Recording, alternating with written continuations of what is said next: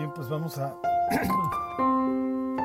a continuar con, con el estudio del libro de lamentaciones. Estamos en la recta final. Estamos ya más de la mitad del capítulo 4, o, exactamente en la, la, mitad del capítulo 4. En el 5 no, no me voy a, a detener mucho. Eh, y posteriormente veremos algo de la literatura de la restauración, no solo desde el punto de vista del regreso inmediato de los israelitas, bueno, en este caso de los judíos a su tierra, sino también desde un punto de vista eh, escatológico, desde un punto de vista final, porque el estar escuchando malas noticias todo el tiempo tiene un efecto muy, muy fuerte sobre nosotros. Cuando Dios creó al ser humano, esto se los decía yo en la última plática de Apocalipsis, lo hace con la idea de extender la familia. El ser humano es el ser más relacional por decirlo de alguna manera, que existe sobre la faz de la Tierra. El ser humano no se puede concebir solo. Y claro que, digo, las relaciones entre los seres humanos hoy están total y perfectamente destruidas, y esto ha traído consecuencias espantosas.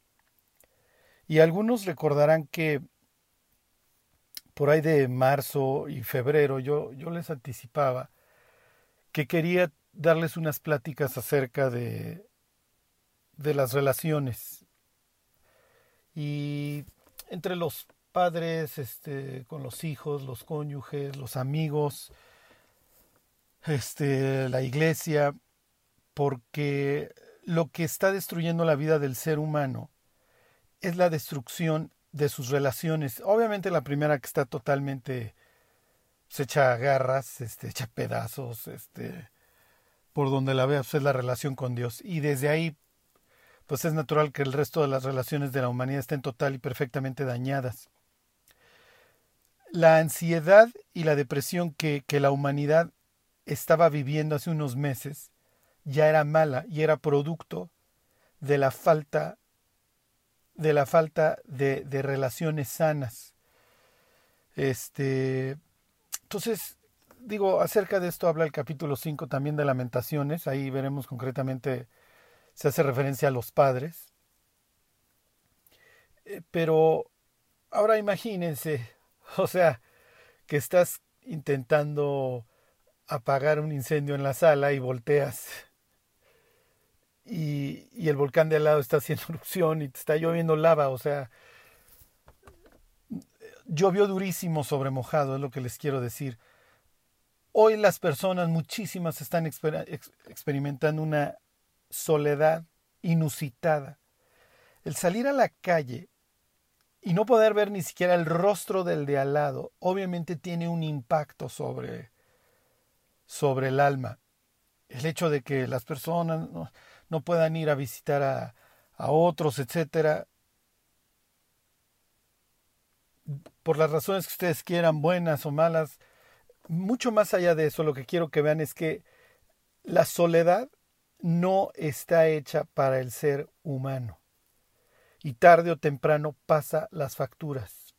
Ya vivíamos la época de soledad en la humanidad más grave. O sea, no quiero pensar en todas aquellas personas que viven solas. O sea, que ya vivían solas y que hoy tienen que mantener un aislamiento Entonces, digo, definitivamente la idea es más adelante que terminemos de, ver este libro, este, que sepamos que, que hay un futuro. Y ese futuro está descrito en la literatura de la restauración. Entonces, que viéramos algunos pasajes de Nehemías y obviamente de, de Isaías, de Isaías capítulos 40 en adelante. Entonces la idea es que no, no se me depriman, no se me depriman mucho. Eh, finalmente el poeta va aquí en Lamentaciones va, va a tener algo de, va a acabar con esperanza. O sea, esto no es el fin y obviamente mucho menos para nosotros. Como saben, pues lo que hemos venido viendo es que Dios cumple su palabra. Esto es bueno o malo. Malo si nos portamos mal, bueno si nos portamos bien. Y digo, nuestra salvación, la salvación de un ser humano no tiene nada que ver con buenas obras, digo, nos queda claro. Haríamos a Dios deudor y eso no, no sucede. Pero lo que Dios está esperando de nosotros es fidelidad. Y la fidelidad o infidelidad acarrea consecuencias, tanto la una como, como la otra. Y esto es muy importante porque, por un lado, Dios advierte del infierno en las personas que lo rechacen, que rechacen el perdón de sus pecados, y por el otro lado promete la salvación, la vida eterna, felicidad eterna, ausencia de preocupaciones eterna, provisión eterna, gozo eterno, lo que ustedes quieran bueno para la eternidad. Pero Dios va a cumplir tanto lo uno como lo otro. Y en el libro de lamentaciones estamos viendo que Dios le prometió a los israelitas, yo te voy a bendecir, yo te voy a dar una tierra, te voy a dar una herencia, te voy a dar un nombre, te voy a hacer un pueblo sabio. Pero tú tienes que operar bajo este pacto que tú aceptaste y a través del cual nos casamos. Y no te estoy pidiendo nada extraordinario.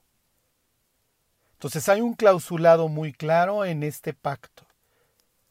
Ajá, cuando Dios llama a Moisés, le dice, yo soy el Dios de Abraham, de Isaac y de Jacob. Un versículo que años más tarde cita Jesús para hablar de la resurrección, porque esta vida tarde o temprano se termina. Y luego viene la eternidad y Dios no es Dios de muertos, sino de vivos. Y le dice, yo he escuchado el clamor de mi pueblo y los voy a llevar a una tierra que destila leche y miel Acerca de esto habla el capítulo 5 de Lamentaciones. Es natural que esto venga a la mente del poeta, que viniera a la mente del poeta eventualmente, lo cual está asociado con muchísimas cosas que, que ya veremos yo creo hoy o, o la próxima semana. El caso es que Dios está haciendo referencia a su compromiso, a lo que Él asumió. Yo le prometí a Abraham esto y lo voy a cumplir y vas a ir por tu pueblo y yo voy a juzgar a los dioses de Egipto y voy a juzgar a Faraón por andar haciendo una limpieza étnica con mi pueblo, error. Los te prometo que te voy a traer a este monte santo, eso, eso sucede, y luego los voy a llevar a la tierra, a la tierra que les juré. Y nos casamos y hacemos pacto. Hace unos días mi hija estaba, va a hacer un reporte del arca del pacto, y entonces me dice, ¿qué hay dentro del arca? Entonces le estoy platicando de las dos tablas es probable, me dice cómo eran las, las tablas. le digo, mira, es probable que tengas del 1 al 5 y del 6 al 10. O es probable que en las dos tengas del 1 al 10. Porque Dios se casó con su pueblo.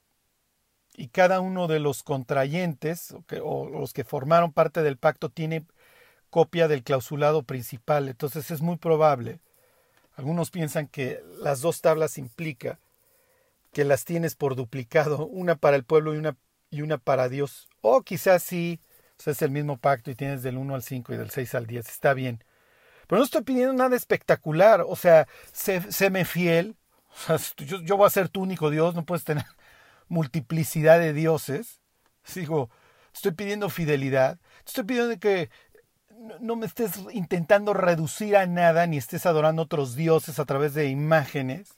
Eso tenía todo un racional, pero ahorita no me detengo. Hey, por favor, yo sé que tú eras un esclavo, que para ti el tiempo no importaba si era lunes, jueves, domingo. Pero ahora vas a tener tiempos establecidos y uno de ellos es a la semana tienes que detenerte. ¿Ok? por favor, no, no podemos generar una sociedad preciosa en donde estés codiciando al vecino sus cosas, su mujer, su coche, no, no puedes generar una sociedad estable cuando te estás matando, cuando estás robando, cuando estás cometiendo adulterio y destruyendo la estructura familiar. Entonces los diez mandamientos tenían como propósito que Dios hiciera un pueblo sabio y no está pidiendo grandes cosas, honestamente. ok, digo, no mates, no asesines. Digo, hay ciertos países como el nuestro que esto es un mandamiento, bueno, prácticamente imposible, ¿no? Y olvídense el no hurtarás. Por favor, pueblo mío, cuando alces mi nombre, cuando tomes mi nombre, que no sea en vano, no sea lo bruto, tú eres el portador de mi nombre. Ahí está el número 6. El sacerdote va a poner mi nombre sobre ti, mi presencia va a estar contigo, mi rostro te va a iluminar. Entonces, no te estoy pidiendo ah, que subas el Everest diez veces al año. No, no, no, mira, con que cumplas este, estas normas que yo, que yo te establezco hoy, a través de las cuales lo único que voy a provocar en tu pueblo es sabiduría y gozo y paz. Y con esto no le estoy diciendo, a ver, guarden el sábado, no coman puerco. Digo, entendemos nuestro lugar, yo espero el tiempo y el lugar que nos tocó vivir. Además, para nosotros no es que nomás vamos a nos detenemos el sábado. Para nosotros es, acuérdense, todos los días, todos los días. ¿Ok? ¿Por qué les doy toda esta introducción? Por el versículo en el que nos quedamos la, la semana pasada. Lamentaciones 4:11. Cumplió Jehová su enojo. Entonces, así como Dios había cumplido con todo lo que les había prometido, así Dios cumplió su enojo. O sea, así como Dios promete la disciplina a sus hijos, también les promete recompensas. Les promete bendición, les promete cuidado.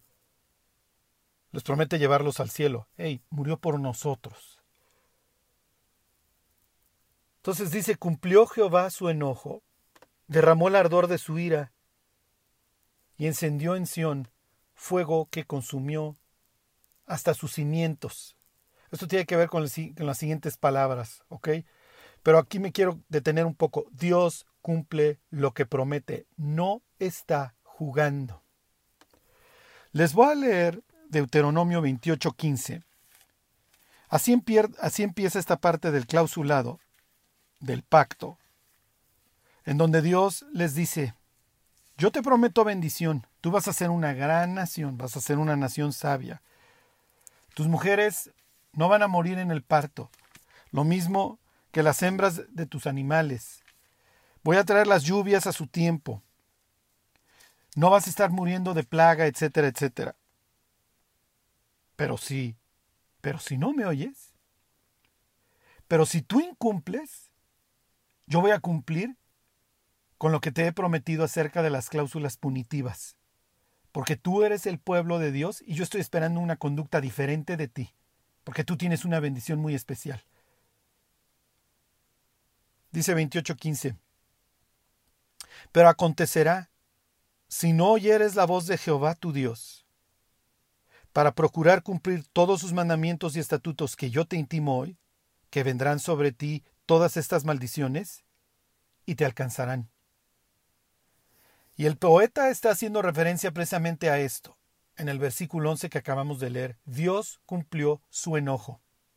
No está jugando. Y fíjense, este, parezco maestro. ¿ah? Me voy a ir a Josué 23:15. Les va a servir de memotecnia 28:15 y 23:15 porque tienen la misma idea.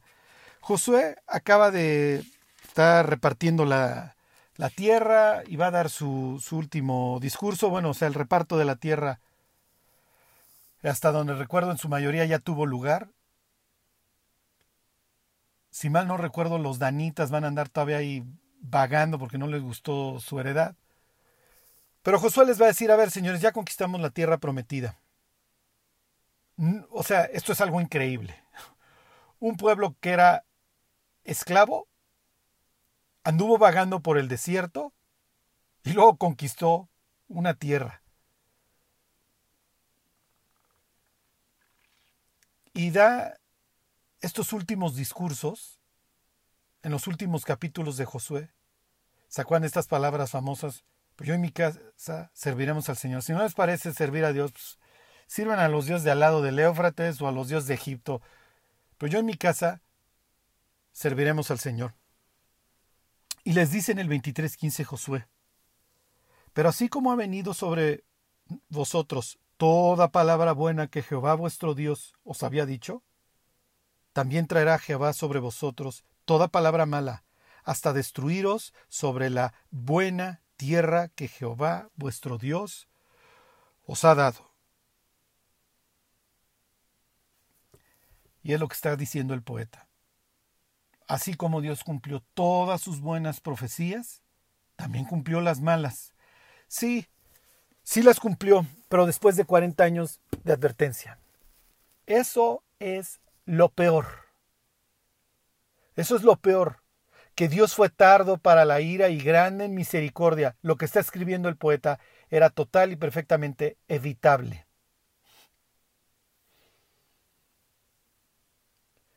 Y luego les leo el versículo 12. Nunca los reyes de la tierra, ni todos los que habitan en el mundo, creyeron que el enemigo y el adversario entrara por las puertas de Jerusalén. Nunca lo pensamos. O sea, en serio, nunca pensamos que esto iba a suceder. A mí no. Este es el 90% de la humanidad pensando que después de la muerte no hay infierno. ¿eh?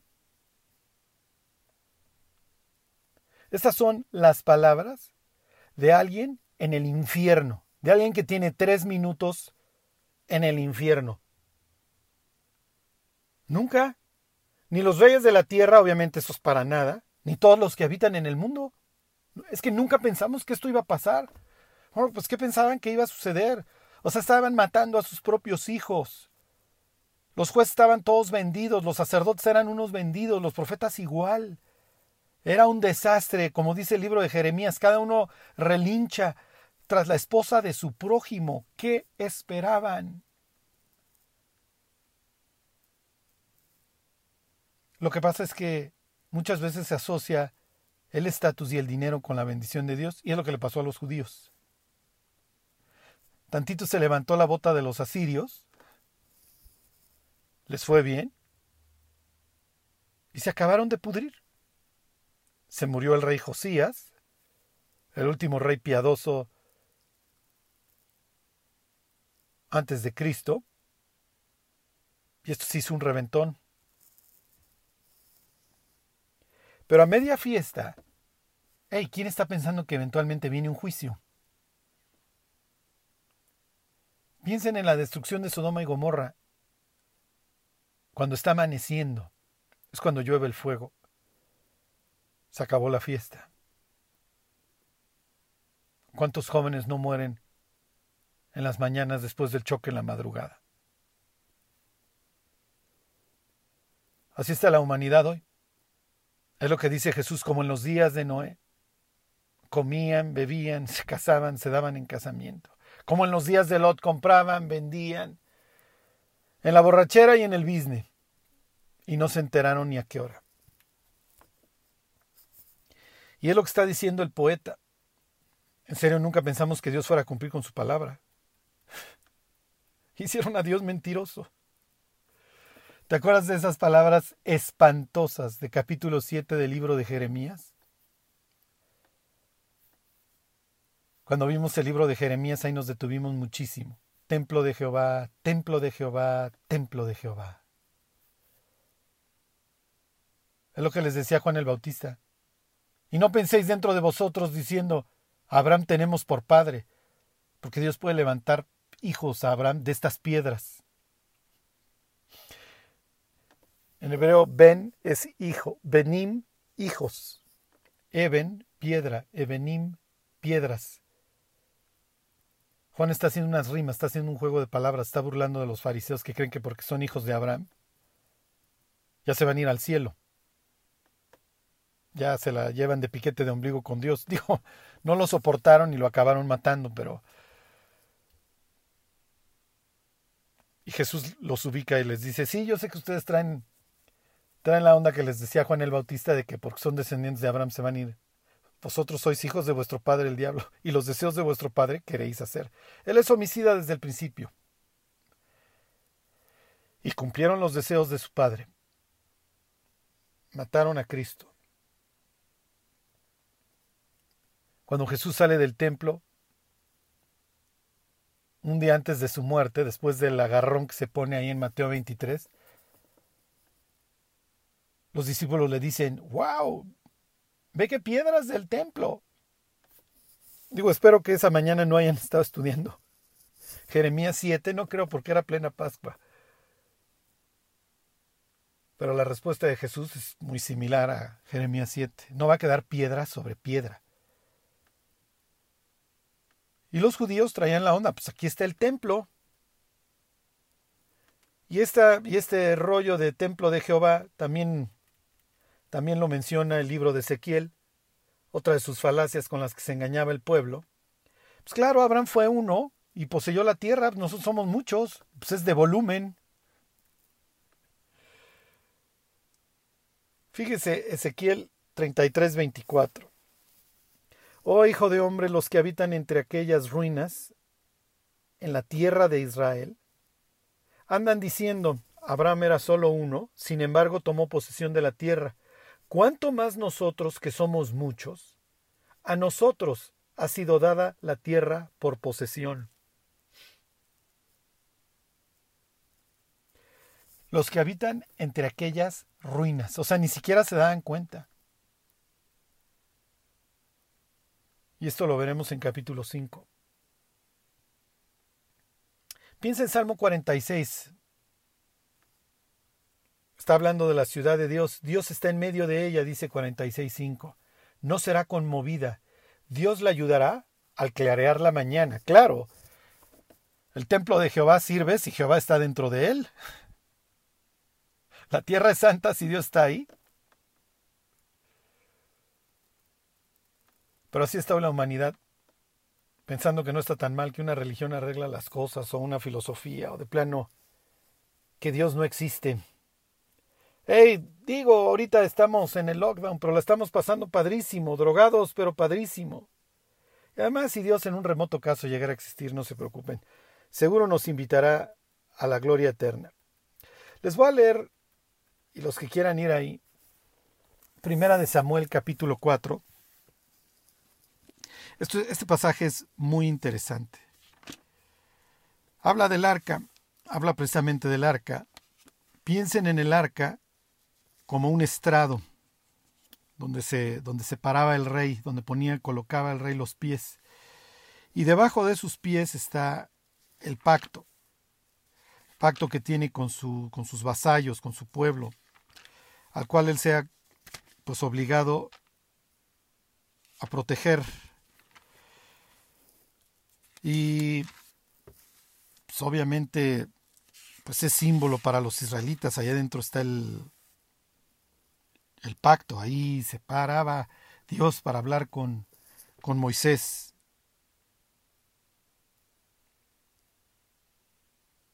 Fíjense, dice capítulo 4 de Primera de Samuel.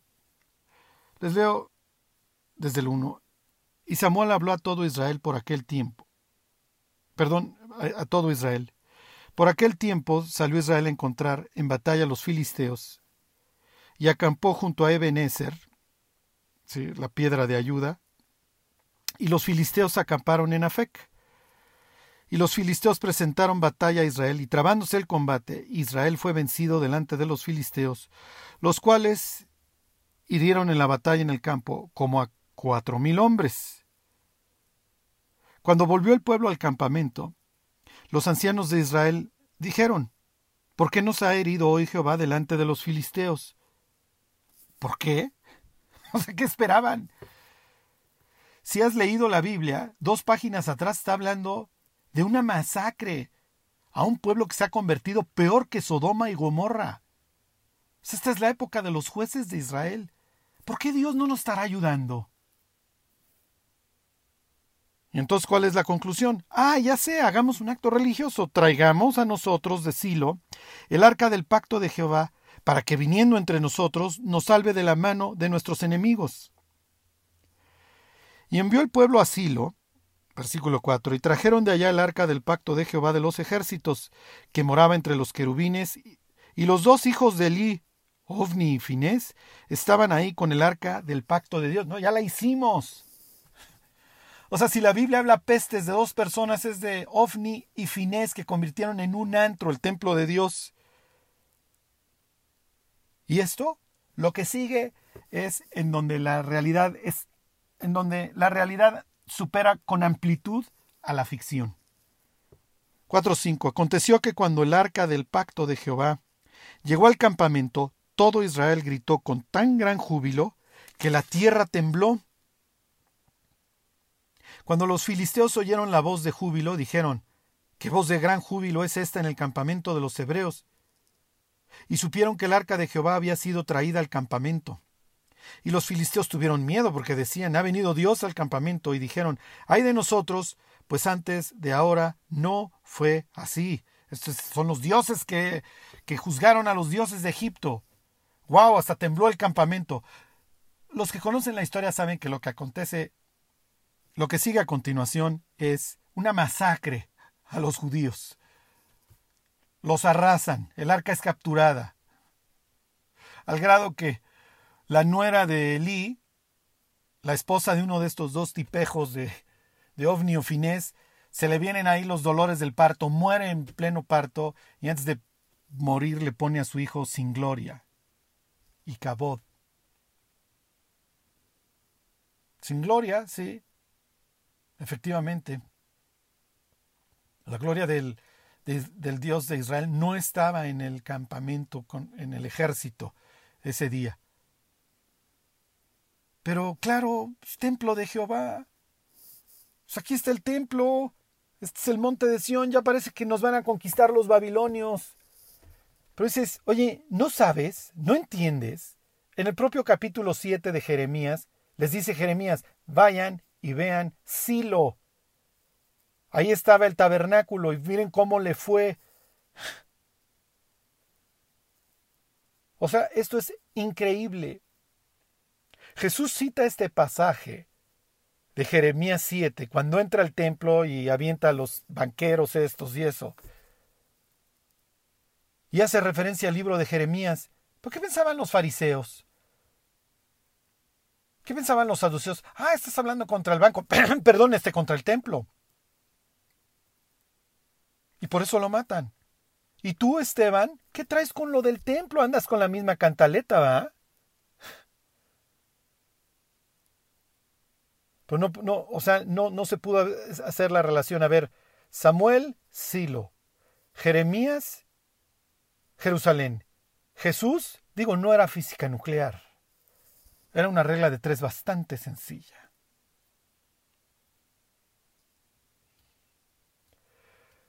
Ok, piensa en Sansón. No se, dio no se dio cuenta a qué hora el espíritu de Jehová se había apartado de él.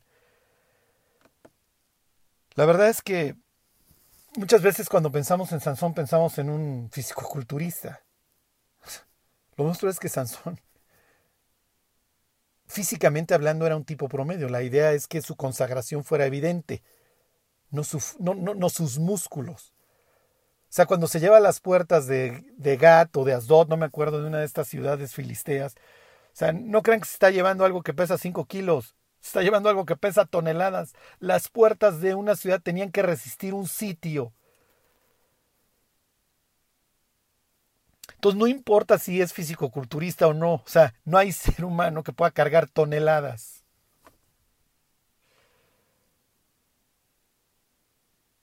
Pero pensamos que la fuerza cae en los músculos, que, que la fuerza está, bueno, pues aquí está el templo, trajeron el arca.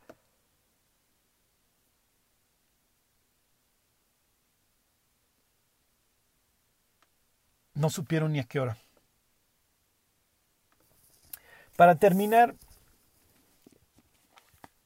les leo, para terminar este, estos versículos, el 11 y el 12, les leo el Salmo 78. 78, 60. algunos versículos.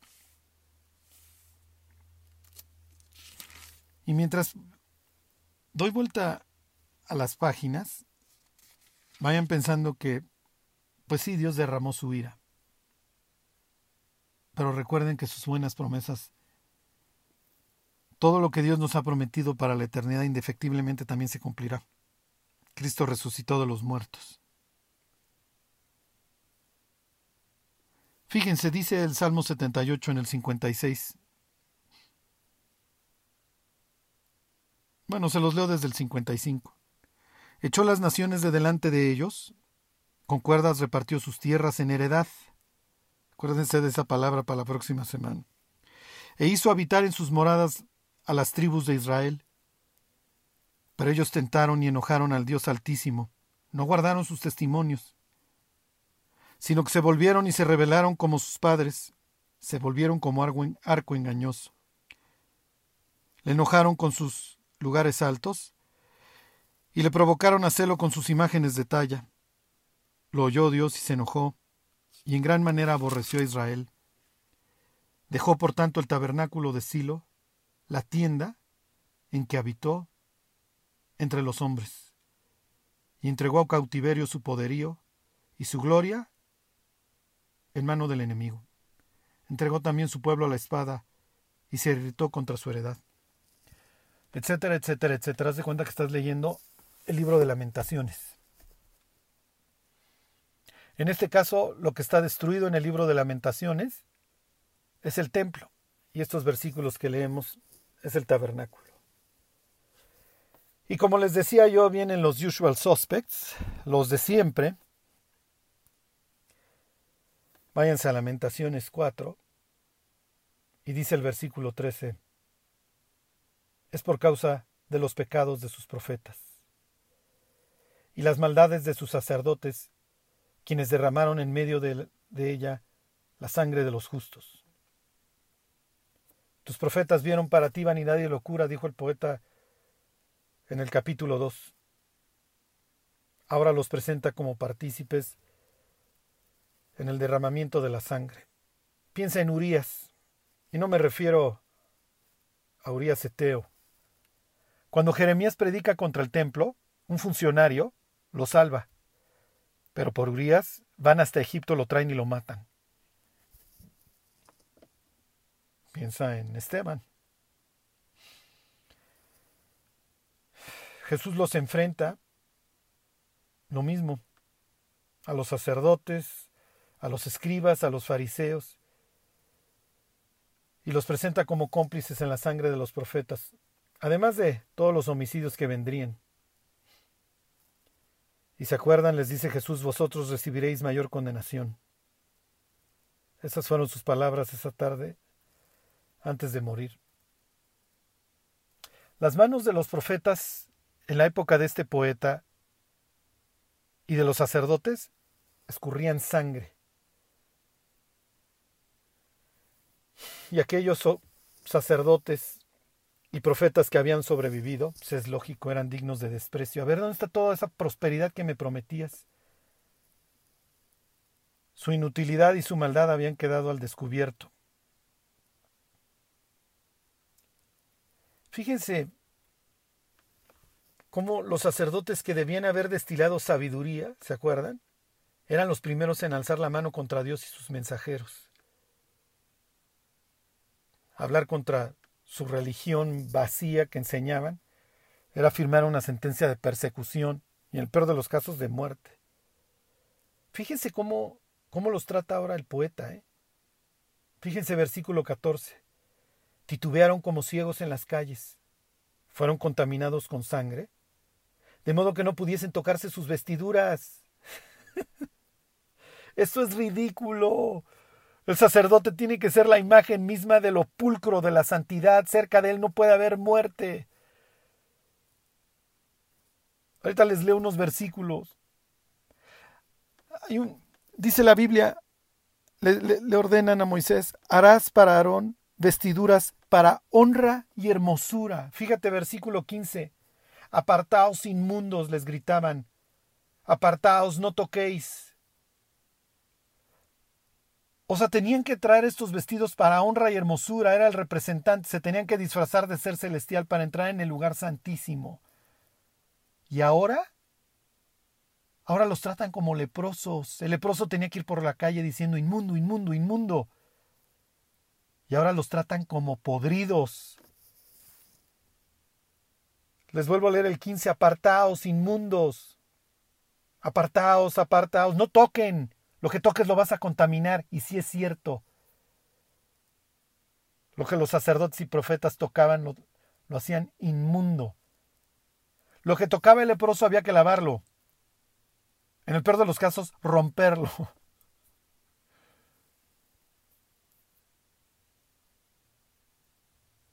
¿Y ahora? Y ahora estos son los que son tratados como leprosos. Te Levítico 21 para que veas el contraste de lo que se está hablando aquí.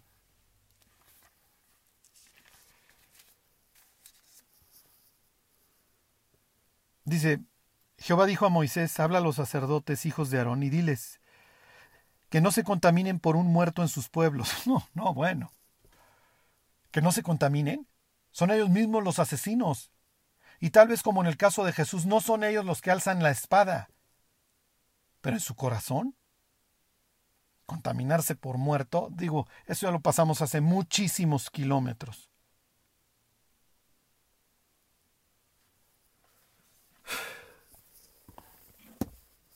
Han caído tan bajo que son tratados como leprosos inmundos y ya ni las naciones paganas los aceptan. Les vuelvo a leer el 15. Apartaos inmundos, Apartaos, apartaos, no toquéis, huyeron y fueron dispersados. Y luego, o sea, los mismos gentiles. Se dijo entre las naciones, aquí no vas a vivir, mi cuate. Aquí no me vas a venir a corromper. Un sacerdote hebreo, a la luz del libro de Levítico, es la viva imagen del representante, de alguien que tiene que estar total y perfectamente alejado de la muerte. Si la mujer tuvo su periodo que no concibió, entonces hubo muerte, te aparto. Si hubo derramamiento de semen, se te salió lo que produce la vida, te aparto. Tú no puedes tocar muerto, tú no tienes nada que ver con la muerte, tú tienes que ver con la vida. A ver, si un israelita toca a un muerto, lo separas y se tiene que lavar. Y ahora los propios gentiles les prohíben la entrada en su tierra. En las naciones inmundas.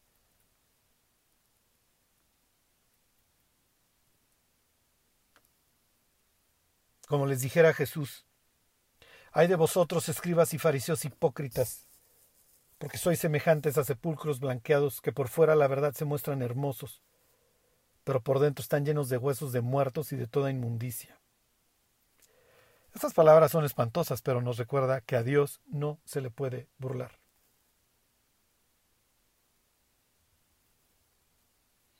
Fíjense versículo 16. Lamentaciones 4:16. La ira de Jehová los apartó, no los mirará más. No respetaron la presencia de los sacerdotes, ni tuvieron compasión de los viejos. Los que se debían acercar a Dios ahora son apartados. No fueron, como les digo, ya ni siquiera sujetos de respeto. Versículo 17. Aún han desfallecido nuestros ojos esperando en vano nuestro socorro. En nuestra esperanza guardamos a una nación que no puede salvar.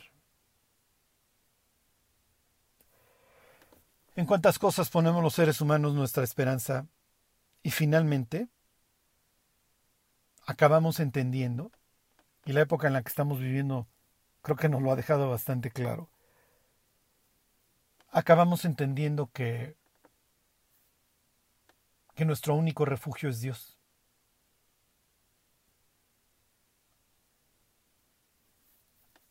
Últimamente he estado orando mucho más, he estado rogando. Y me pongo a pensar en todo lo que no oré y en todo lo que no rogué y en todas las cosas que di por sentado.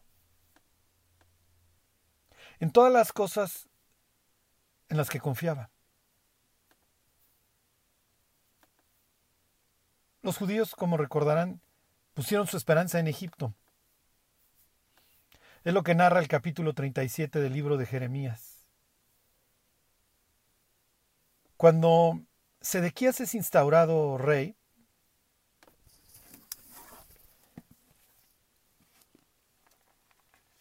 es instaurado por los babilonios. Nabucodonosor lo instaura y es un movimiento que no le gustó mucho a los egipcios. Babilonia no tiene todavía todo ese poder para, para destruir Judá y de ahí seguirse Egipto.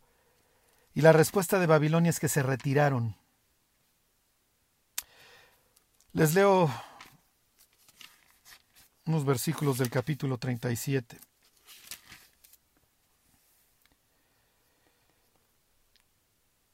Dice versículo 37.5. Y cuando el ejército de Faraón había salido de Egipto, y llegó la noticia de ello a oídos de los caldeos que tenían sitiada Jerusalén, se retiraron de Jerusalén. Y esto provocó obviamente en los egiptófilos, pues ya ven, aquí está el arca, aquí está el templo, y ya vinieron los egipcios a ayudarnos, no hay ningún problema, que siga la fiesta, compañeros. Y dice el 37.9, Así ha dicho Jehová, no os engañéis a vosotros mismos diciendo, sin duda ya los caldeos se apartarán de nosotros, porque no se apartarán.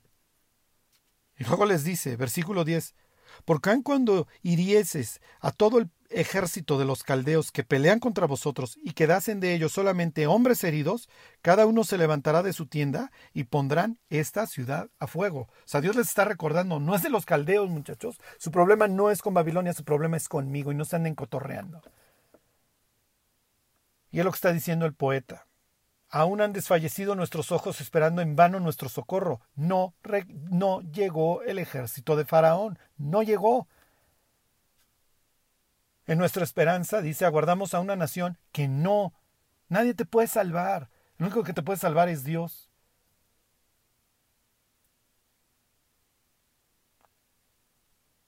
Dice versículo 18 y 19. Cazaron nuestros pasos para que no anduviésemos por nuestras calles. Se acercó nuestro fin, se cumplieron nuestros días porque llegó nuestro fin. Dijeron fueron nuestros perseguidores más que las águilas del cielo. Sobre los montes nos persiguieron, en el desierto nos pusieron emboscadas.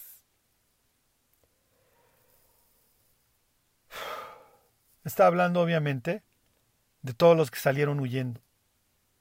Todos los que de alguna manera se brincaban el muro, pues, tarde o temprano los alcanzaban. O si no, no te preocupes, una edomita en el sur está esperando para entregarte o matarte. O esclavizarte. Obviamente está hablando de la muerte que tuvo Sedequías, que sale huyendo. Finalmente lo alcanzan, matan a sus hijos frente a él y luego le sacan los ojos.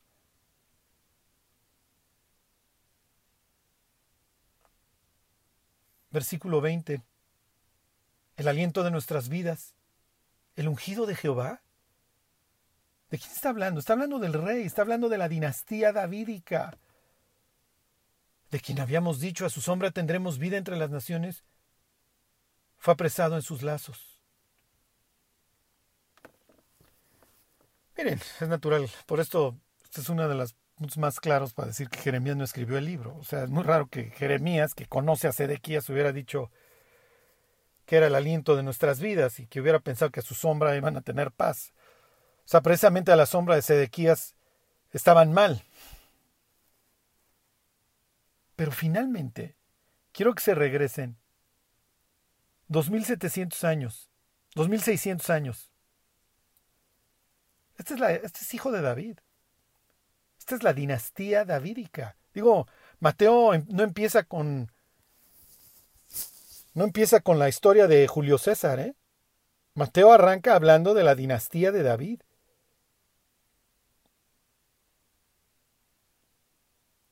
¿Cómo? O sea, ¿ya se interrumpió la dinastía de David?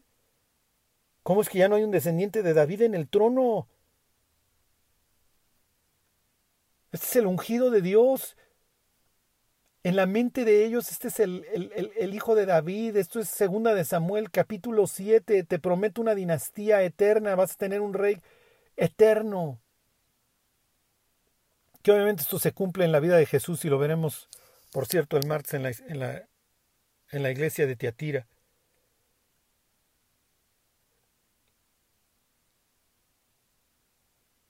Todas las cosas en las que el poeta y el pueblo confiaba se vinieron abajo.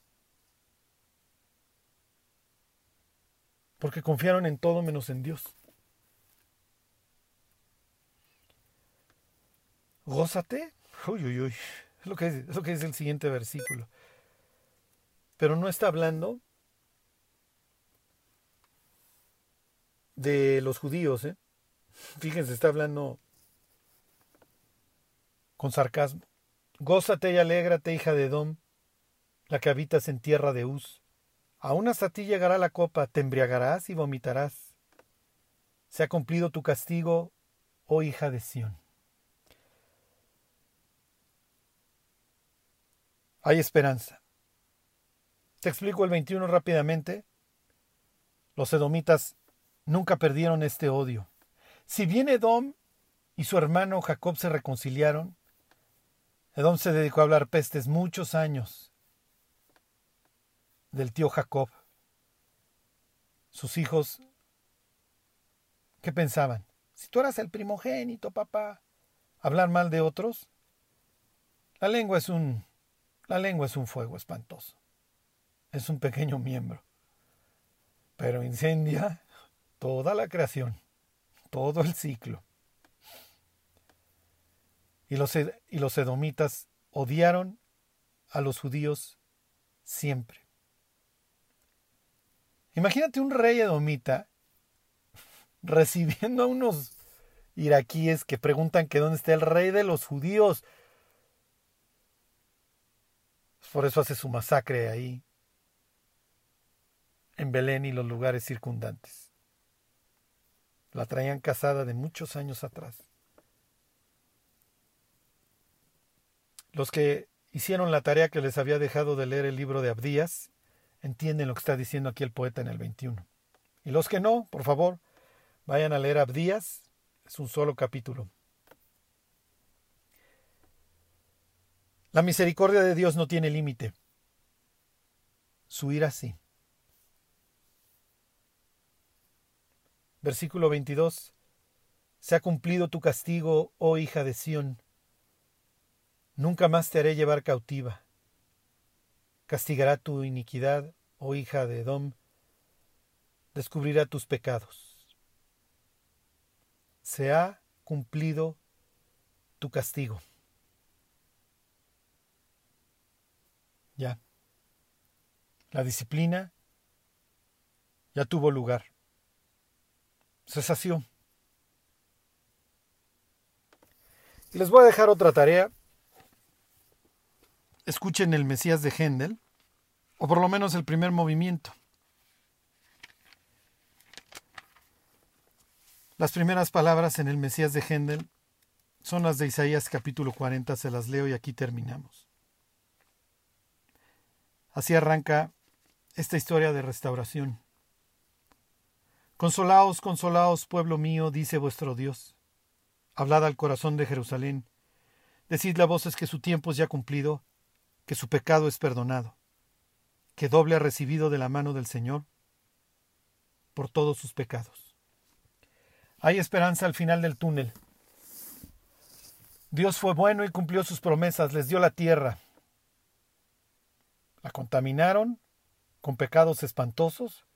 Dios cumplió su castigo. Y ahora les promete una restauración eterna. Vendrá el siervo sufriente, vendrá el Mesías, pagará por las faltas del pueblo, abrirá las puertas del cielo, y le promete a Israel y a todas las naciones, porque este Mesías, este siervo, va a traer justicia no solamente a Israel, sino a todas las naciones, y habitaremos con Dios en un paraíso para toda la eternidad. Que Dios los bendiga.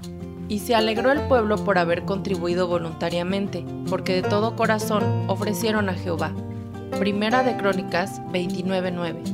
Si deseas ofrendar para nuestro trabajo misionero, te invitamos a que des clic en el enlace que estaremos dejando en la descripción de nuestras redes sociales. Ve y sé bendición. Gracias.